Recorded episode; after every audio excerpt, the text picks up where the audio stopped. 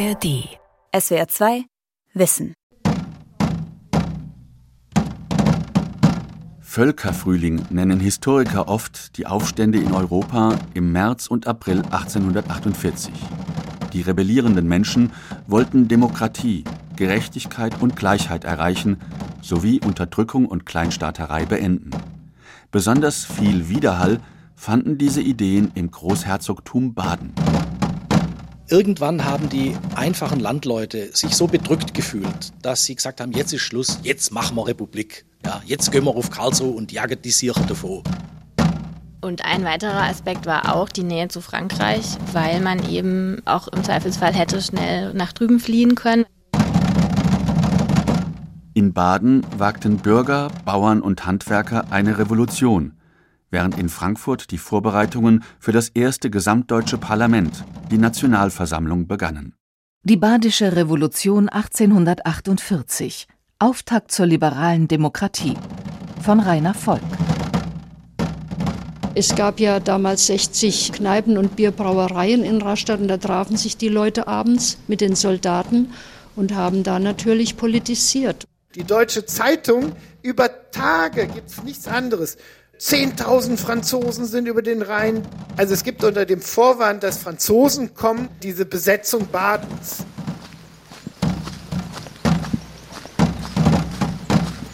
Den Spuren der Revolution in Baden heute zu folgen ist anstrengend. Die Wege im Südschwarzwald sind steil. Obwohl das Frühjahr eher kühl ist und Gepäck und Kleidung bequemer sind als damals, fällt es leicht, sich vorzustellen, wie es 1848 war, mit mindestens 20 Kilo Ausrüstung, einem Gewehr auf dem Buckel, klobigen Stiefeln. Was hat tausende Männer bewegt, solche Strapazen auf sich zu nehmen, auch das Risiko zu sterben?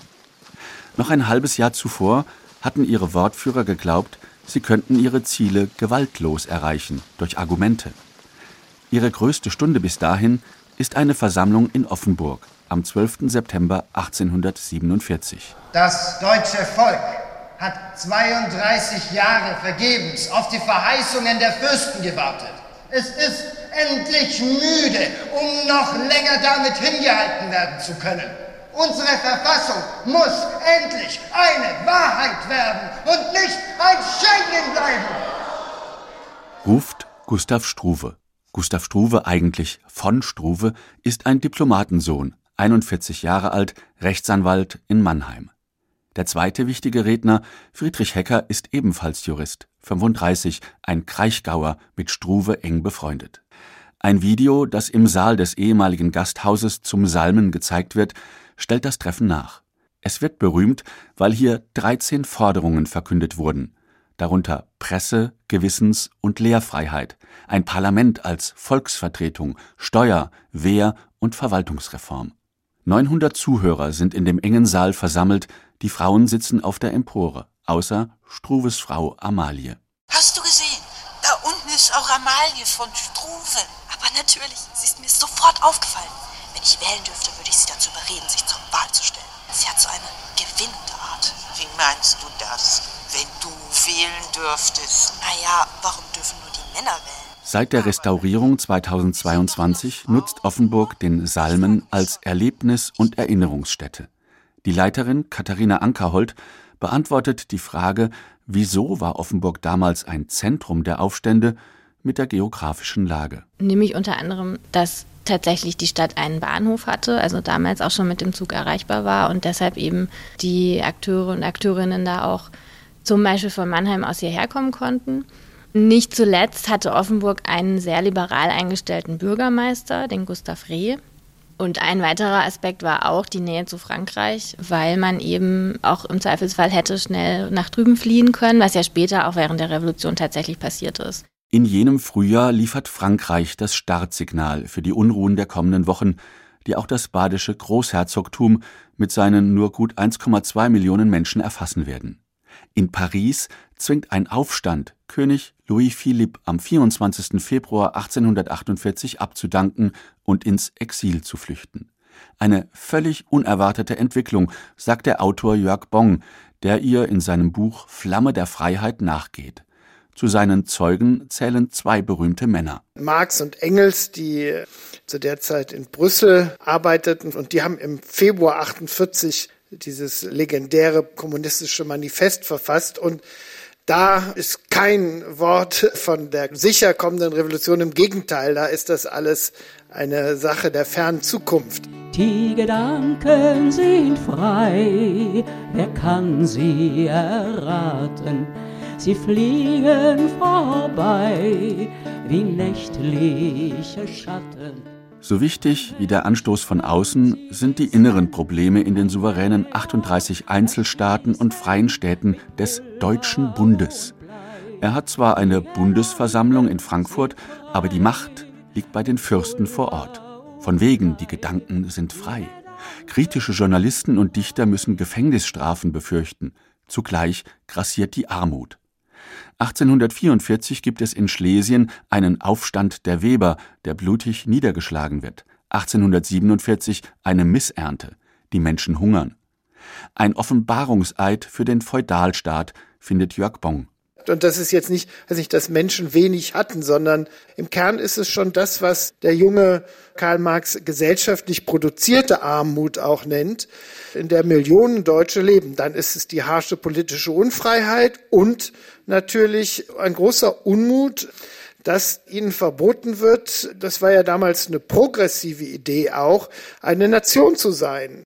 So verbreiten sich die Neuigkeiten aus Paris auf der deutschen Rheinseite rasend schnell. Am 27. Februar 1848, einem Sonntag, lauschen 2500 Mannheimerinnen und Mannheimer, 10 Prozent der Bevölkerung der Stadt, im größten Saal der Stadt Struve, Hecker und weiteren Rednern, die eine Petition an das badische Parlament formuliert haben. Sie enthält diese sieben Forderungen. Wohlstand, Bildung und Freiheit für alle Klassen der Gesellschaft, ohne Unterschied der Geburt und des Standes. Viertens Volksbewaffnung mit freier Wahl der Offiziere. Fünftens Pressefreiheit und sechstens Schwurgerichte nach britischem Vorbild, also öffentliche Prozesse. Die siebte Forderung lautet sofortige Herstellung eines deutschen Parlamentes, was bedeutet, ein Nationalstaat soll her. Überall im Land gärt es, auch 90 Kilometer weiter südlich zwischen Karlsruhe und Baden-Baden in Rastatt. Es war mal ein Schild dran, nee. Aber so das Typische mit dem Hoftor, wo die Kutsche rein konnte. Hier führt Irmgard Stamm, Vorsitzende des Historischen Vereins und studierte Archivarin zu Häusern, in denen einige der Akteure damals wohnten. 1848 wird in Rastatt gerade die Festung fertig, die vor einer französischen Invasion schützen soll. Bauherr ist der Deutsche Bund. Da auch damals Fachkräfte rar sind, kommen die Maurer und Ingenieure, die die Kasematten, Forts, Minengänge und Wälle bauen, oft von weit her. Das habe die revolutionäre Stimmung eher gefördert, meint Irmgard Stamm. Es hat sicherlich eine Rolle gespielt, dass so viele Festungsarbeiter aus den 34 Bundesstaaten hier in Rastatt tätig waren und auch Festungstruppen aus Österreich, es gab ja damals 60 Kneipen und Bierbrauereien in Rastatt und da trafen sich die Leute abends mit den Soldaten und haben da natürlich politisiert und es hat sicher alles zusammengewirkt. Wortführer bei den Debatten sind auch in Rastatt etablierte Bürger, Freiberufler, Anwälte und Beamte am Badischen Hofgericht, das in der Barockresidenz der Stadt tagt. Andere, wie der Gastwirt Fidel Frei und der Metzger Josef Augenstein, pflegen viele Kontakte zu einfachen Menschen. Das war der Mittelstand, das waren die Besitzbürger, die Bildungsbürger, das waren die Fabrikanten, der Schirmfabrikant Komlossi, Kaufleute, die begütert waren, Handwerker, ein Maurermeisterkrieg. Also das waren Unternehmer, die eben gesagt haben, wir sind die Leistungsträger, wir verdienen hier das Geld, wir wollen mitbestimmen. Hier haben Sie sogar noch das Straßenpflaster von 1721 zum Teil. Und in diesem Haus hat der Ignaz Rindeschwender gewohnt. Wer in Rastatt dem sogenannten Revolutionspfad folgt, das Amt für Tourismus hat ihn auch ins Internet gestellt, findet eine Reihe von Gebäuden, die mit den Ereignissen ab 1848 in Verbindung stehen. Darunter das gut erhaltene Haus des Obergerichtsadvokaten Ignaz Rindeschwender, der sich besonders engagiert.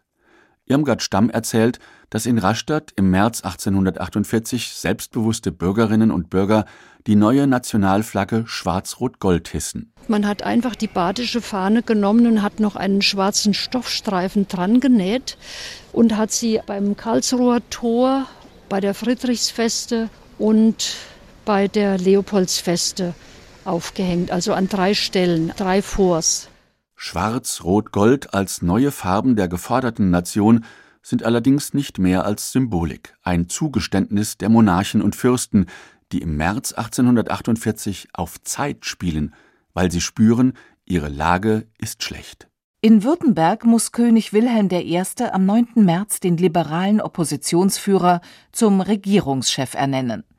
In Berlin sterben am 18. März bei Kämpfen zwischen Soldaten und revolutionären Milizen mehrere hundert Menschen. König Friedrich Wilhelm IV.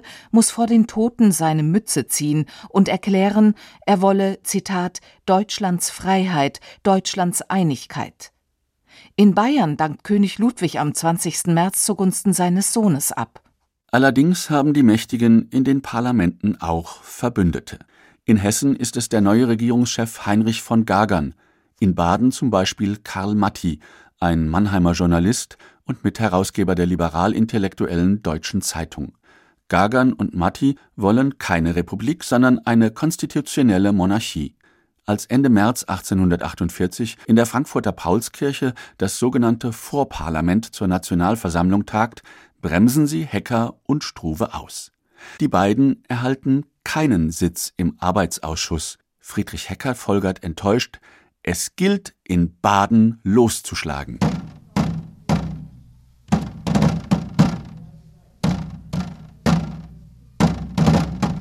Er reist nach Konstanz, um Freiwillige für einen Marsch nach Karlsruhe zusammenzutrommeln. Handwerksburschen, Studenten, Arbeiter und Bauern. Konstanz ist die Heimat des Publizisten Josef Fickler mit seiner Zeitung Seeblätter ein verlässlicher Anhänger der Republikideen. Fickler wird jedoch Anfang April in Karlsruhe festgenommen und eingesperrt. Ein erstes Signal, dass die Fürsten zum Gegenschlag ausholen. Sie lassen zudem Truppen nach Baden verlegen was sie damit begründen, aus Frankreich drohe eine Invasion linker Freiwilligenarmeen. Jörg Bong nennt das historische Fake News. Die Deutsche Zeitung, über Tage gibt's nichts anderes. Zehntausend Franzosen sind über den Rhein, Jungfrauen vergewaltigt, Deutsche dort. Das trägt sich alles rum. Das konnten sie damals ja auch nicht stoppen. Also es gibt unter dem Vorwand, dass Franzosen kommen, diese Besetzung Badens.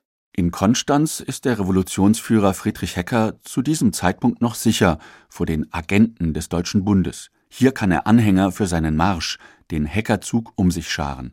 Die Stadt am Bodensee hat einen liberalen Bürgermeister, der versucht, politisch ja. zu vermitteln. In Deutschland geht es dann in Uniform weiter. Tobias Engelsing, Direktor der Konstanzer Museen, hat zum 175. Jahrestag der Badischen Revolution mit seinem Team eine Ausstellung erarbeitet, die die Stimmung in der Stadt damals thematisiert. Die Tatsache, dass Konstanz zum Ausgangspunkt des Hackerzuges gewählt wurde, ist nicht ganz rühmlich für die Konstanzer. Denn Hacker war klar, in Konstanz ist nichts los. Da gibt es kein Militär, da ist kein Regiment. Man fürchtet also keine sofortige obrigkeitliche Intervention, wenn man sich dort zusammenrottet. Die Bürgerschaft ist geteilt und hier kann man sich auf dem Marktplatz versammeln und kann zum Aufbruch rufen, ohne dass sofort die Gendarmen oder gar das Militär einschreitet. Auch die Nähe zur Schweiz ist wichtig. Aus den Kantonen in der Konstanzer Nachbarschaft werden seit Jahren aufrührerische Flugschriften ins Land geschmuggelt, jetzt Waffen. Zudem weiß Hecker, dass in der Gegend durch die Warenzölle die Lage der Handwerker erbärmlich ist und die Bauern nach einer verdorbenen Kartoffelernte arm sind. Der Staat kann und will ihnen nicht helfen. Es brodelte gewaltig, erzählt Tobias Engelsing beim Rundgang durch die Ausstellung. Irgendwann haben die einfachen Landleute sich so bedrückt gefühlt, dass sie gesagt haben, jetzt ist Schluss, jetzt machen wir Republik. Ja, jetzt gehen wir auf Karlsruhe und jagen die Siecher davor. Sie sagen, wir müssen das jetzt mit Gewalt machen. Diese Fürsten muss man verjagen und stürzen.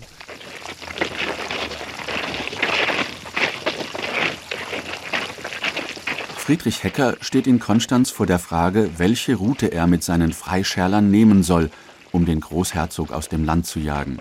Der einzige seiner Getreuen mit militärischer Erfahrung ist der Ex-Offizier Franz Siegel. Er meint den Rhein hinunter, über Freiburg. Hecker will dagegen über Donaueschingen und das Kinzigtal Richtung Karlsruhe marschieren. Man trennt sich. Am 13. April zieht Hecker los, anfangs nur mit 58 Mann. In Allensbach, Radolfzell und Stockach erhält er Zulauf, allerdings haben viele seiner Leute nur Sensen oder veraltete Vorderladergewehre als Waffen. Rasch muss der ungeübte Feldherr Hecker seinen Plan ändern. Truppen des Deutschen Bundes versperren ihm in Donaueschingen den Weg in den Norden. Er muss Richtung Südwesten abbiegen, gelangt ins Städtchen Schopfheim im Wiesental, wo er eine seiner feurigen Reden hält. Doch er überschätzt sein Charisma. Nur zwei Einheimische und ein Hund schließen sich seinen mittlerweile etwa 800 Mann an.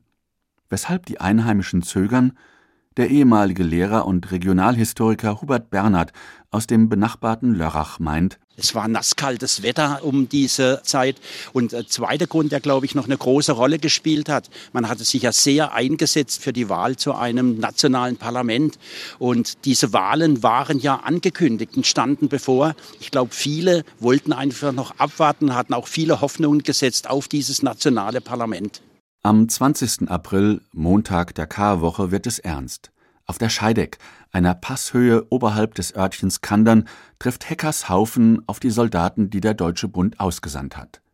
Kommandeur der gegnerischen Seite ist Friedrich von Gagern, der älteste Bruder jenes Mannes, der im Frankfurter Vorparlament Heckers politisches Debakel organisiert hat.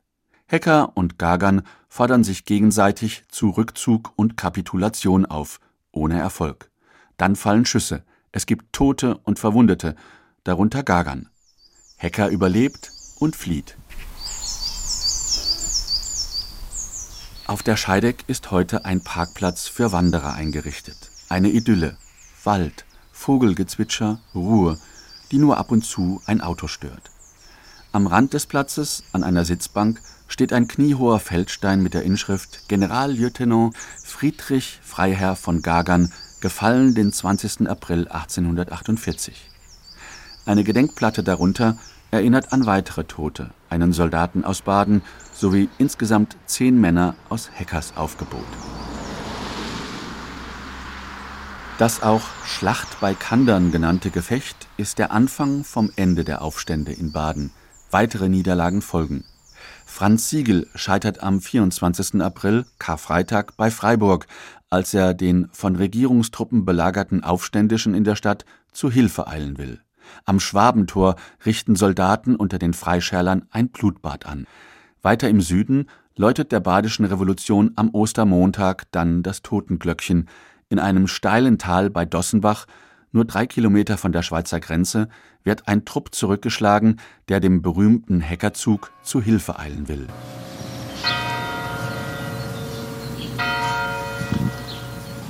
Das war jetzt die Kirche von Dossenbach und wir stehen am Ortsrand. Und hier ist ein kleiner Feldstein. Eingelassen ist eine Plakette, den Vorkämpfern für Freiheit und Demokratie zum Gedenken.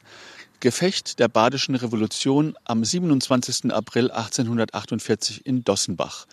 Und das Gefecht bei Dossenbach ist eines der letzten, ehe es dann wirklich mit den demokratischen Kräften zu Ende ging. Texte, Porträtbilder und Skizzen auf Erklärtafeln erzählen von der Deutschen Demokratischen Legion, die in Dossenbach geschlagen wird. Es war wohl eine eher armselige Unternehmung, kaum mehr als 800 bis 1000 Mann, meist linke Handwerker und Arbeiter, die aus ihrem Exil in Frankreich hierher gezogen sind. Anführer ist Georg Herweg, ein Dichter. Er hat seine Frau Emma als Kundschafterin vorgeschickt um mit Hecker Kontakt aufzunehmen. Aber es gelingt nicht, sich mit dessen Truppen zu vereinigen. Auch deshalb schlägt Herwegs Angriff in Dossenbach fehl. 30 seiner Männer sterben, 300 werden zu Gefangenen. Georg und Emma Herweg müssen sich verstecken, verkleidet gelingt ihnen die Flucht über die Grenze. In den Folgemonaten, in denen in Frankfurt die Nationalversammlung über die nationale Einheit, eine Regierung für ganz Deutschland und eine Verfassung streitet, und sich schließlich auf eine konstitutionelle Monarchie einigen wird, wird der äußerste Südwesten Badens zur letzten Hoffnung der Demokraten. Sie nutzen die Schweiz und das Elsass als Rückzugsraum für ihre geschlagenen Anhänger. Grenzen sind im 19. Jahrhundert durchlässig. Also bis zum Beginn des Ersten Weltkrieges haben hier in diesem Dreiland, wie wir es nennen, die Grenzen keine entscheidende Rolle gespielt. Wirtschaftlich, Zoll, das war wichtig, aber nicht für den Personenverkehr. Sagt der Regionalhistoriker Hubert Bernhard in Lörrach. Er legt Wert darauf, kommen und gehen zu können, gilt in alle Richtungen. Also können die Revolutionäre in den Schweizer Kantonen oder auf der linken Rheinseite, zum Beispiel in Straßburg, Kraft tanken, neue Pläne schmieden und im Spätsommer jenes Jahres einen weiteren Versuch starten, ihren Traum einer Republik zu verwirklichen. Also wollen Sie nur mal hochgehen und schauen, ob wir rein können. Ortstermin in Lörrach im alten Rathaus. Heute Sitz der Volkshochschule. Vom Eingang geht es die Treppe hoch zum Balkon im ersten Stock. Am 21. September 1848, einem Montag, tritt Gustav Struve hier auf. Der Anführer der Badischen Revolution ruft die Republik aus. Ungeheuerlich. Ein Putschversuch. Struve hat dafür im Elsass ein Regierungsprogramm skizziert, in dem er Wohlstand, Bildung und Freiheit für alle fordert. Man hat dieses Datum gewählt, weil am 21. September 1792 in Frankreich zum ersten Mal die Republik ausgerufen worden ist, ein symbolisches Datum. In Lörrach war an dem Tag Markt. Es waren Menschen da. Was Struve vergessen hat, dass Weinlese war im Markgräflerland. Und das hat natürlich die Bereitschaft gemindert, sich Struve anzuschließen. Struve hofft vergeblich, dass sich enttäuschte Abgeordnete aus der Frankfurter Nationalversammlung auf seine Seite schlagen. Er ruft das Kriegsrecht aus, will eine Zwangsrekrutierung aller Männer zwischen 18 und 40 Jahren, lässt die Stadtkassen mehrerer Kommunen beschlagnahmen, um Geld für seinen Feldzug zu haben. Hubert Bernhard betont, Wer von Gustav Struve spricht, darf seine Frau, Amalie Struve, nicht vergessen. Amalie Struve war ja eigentlich auch die treibende Kraft in dieser ganzen Bewegung. Und als Struve mit seinen Getreuen bei Rien über die Grenze nach Lörrach marschiert ist, wollte sie eigentlich in vorderster Front mitlaufen. Und das haben die anderen Revolutionäre, die haben das untersagt. Und die Frauen, da gibt es auch wunderschöne Gedichte und Lieder da dazu, die waren eigentlich dazu ausersehen, hinter der Front die Revolutionäre zu versorgen, entweder mit Essen oder wenn sie verwundet waren, sie dann zu pflegen. Die Frauen und 1848, dieses Thema hat die Forschung lange vernachlässigt. Außer der bereits erwähnten Amalie Struve und Emma Herwig haben nur eine Handvoll Frauen in der Vergangenheit Bekanntheit erlangt. Zum 175. Jahrestag der Badischen Revolution hat sich das geändert. Das Spektrum der Revolutionärinnen ist größer geworden. Der Katalog der Konstanzer Jubiläumsausstellung stellt unter anderem Henriette Obermüller-Wenedey und Marie Göck-Puscholin vor. Wenedey tritt 1848 als Rednerin auf, Göck kämpft für ein Frauenstimmrecht. Andere prominente Protagonistinnen für mehr Frauenrechte werden zum Jubiläum in Vorträgen bekannter gemacht, etwa die Schriftstellerinnen Fanny Lewald und Malvida von Meisenburg oder die Komponistin Johanna Kinkel, verheiratet mit dem Revolutionär Gottfried Kinkel. Wenn die Fürsten fragen, lebt der Hecker noch, sollt ihr ihnen sagen, ja, er lebet hoch. Er hängt an keinem Baume, er hängt an keinem Strick, sondern an dem Traume der freien Republik. Er hängt an keinem Baume, er hängt an keinem Strick, sondern an dem Traume der freien Republik. Keine der erwähnten Frauen der Revolution kommt indes an die Popularität von Friedrich Hecker heran. Das Heckerlied wird nach 1848 in demokratischen Kreisen in ganz Deutschland gesungen. Auch weil sich tatsächlich viele fragen, lebt der Hecker noch? Anders als Gustav Struve verschwindet Friedrich Hecker nach dem Debakel auf der Scheideck von der politischen Bühne. Er hält die Revolution für gescheitert, emigriert bereits im Herbst 1848 in die USA. Einmal noch kehrt er kurz nach Europa zurück, dann engagiert er sich politisch in der neuen Heimat, in der Antisklavereibewegung und für die Wahl von Abraham Lincoln zum Präsidenten. Manchmal ist es von Vorteil, wenn man aus einer Sache, die später schief geht, rechtzeitig ausgeschieden ist. Da bleibt nichts an einem hängen. Sagt in Konstanz der Ausstellungsmacher Tobias Engelsing über Hecker, den eine regelrechte Souvenirindustrie romantisiert. Seine Porträts aufzuhängen im heimischen Herrgottswinkel, eine blaue Heckerbluse zu tragen oder den großen Heckerhut aus Filz, nur echt mit großer Feder, wird zu einer Art Widerstandsakt. Die kleinen Figürchen, die überall in den Bauernstuben stehen, die Erinnerungsbände, die geschrieben werden, die kleine Tabakspfeife, die das Bild von Hacker zeigt, oder der Hut eines Fasnachtsspiels aus dem Schwarzwald, der dann sofort eingezogen wird, weil es eben verboten ist, an Hacker und seine Leute zu erinnern. Von denen, die für eine Republik Leib und Leben riskieren, werden aber nur wenige berühmt. Neben Hacker noch Franz Siegel oder Karl Schurz, dem 1849 die Flucht aus dem von Bundestruppen umzingelten Rastatt gelingt und der später zum Innenminister der USA aufsteigt. Für die meisten beginnen mit der Niederlage der Demokraten harte Jahre. Sie werden verfolgt, angeklagt, erschossen oder zu langen Haftstrafen verurteilt. Nur wenige Meter vom Rastatter Schloss, im Patientengarten eines Krankenhauses, erzählt Irmgard Stamm die typische Geschichte eines Rastatter Gastwirts. Es gibt hier noch einen Grabstein von einem Rastatter Wirt, vom Wildemannswirt, Rochus Degen. Sehr schön, als ein abgeschnittener Baumstumpf praktisch, ja. Er wurde zu äh, Zwangsarbeit verurteilt, kam dann als siecher Mann zurück und seine Frau bat dann um milde Gaben, weil sie eben sagte, er kann seine Arbeit nicht mehr verrichten und sie bekam tatsächlich auch Unterstützung.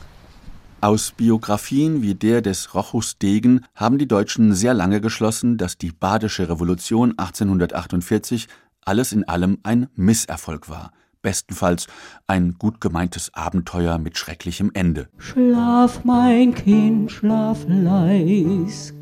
Dort draußen geht der Preuß. Den Eindruck des Unterlegenseins vermittelt auch das badische Wiegenlied, dessen Text der Heilbronner Dichter Ludwig Pfau, auch er ein Teilnehmer an der Revolution in Baden, nach 1849 schrieb.